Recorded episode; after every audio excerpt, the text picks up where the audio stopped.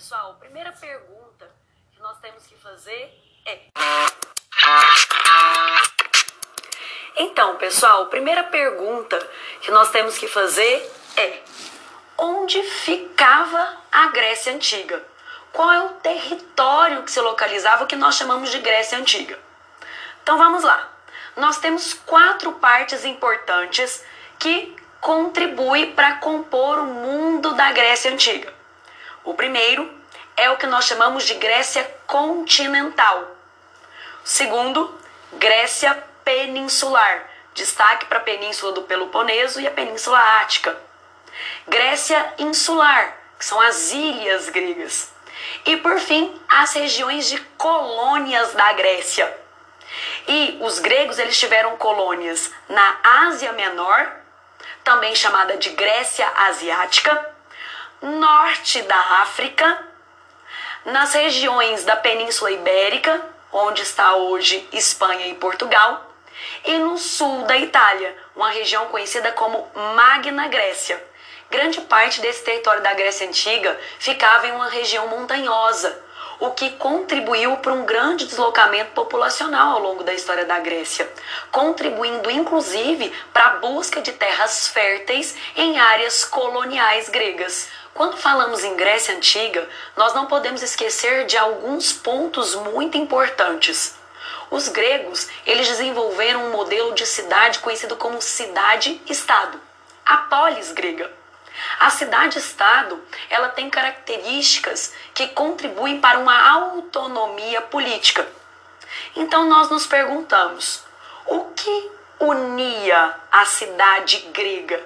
O que aproximava os gregos? Aspectos culturais, linguísticos, religiosos. Outro ponto de extrema importância, inclusive é um dos assuntos mais cobrados em relação à Grécia Antiga, é analisar a Grécia, principalmente Atenas, como a cidade berço da democracia. A primeira vez que se falou em democracia foi no mundo antigo grego. E essa democracia que acontecia na Grécia Antiga, cuidado, ela não era uma democracia ampla. Nós tínhamos restrições. Só homens poderiam participar, homens atenienses e maiores. Um dos locais mais importantes de uma cidade-estado era a Ágora. A Ágora era uma praça onde a democracia direta acontecia. Ali na Ágora se discutia. As decisões mais importantes das cidades eram tomadas ali, naquele espaço público. Outro ponto importante de uma cidade grega era a Acrópole, que era o local mais alto da cidade. A Acrópole, por estar no local mais alto, ela também teve a função de proteger as cidades gregas. Também na Acrópole eram construídos os grandes templos de adoração aos deuses. E também ali se tomavam decisões administrativas. Um dos templos mais conhecidos está localizado na cidade de Atenas, na parte mais alta, na Acrópole. Os gregos se destacaram em diversas áreas: ciência, matemática, filosofia, pedagogia e a história. Inclusive, o considerado pai da história é um grego. Isso mesmo, Heródoto. Na literatura, destacamos as obras de Homero, Ilíada e Odisseia. Ilíada trata da guerra de Troia e Odisseia, ela vai contar a história de um herói, Odisseu, também conhecido como Ulisses. Os gregos, eles eram politeístas, adoravam vários deuses.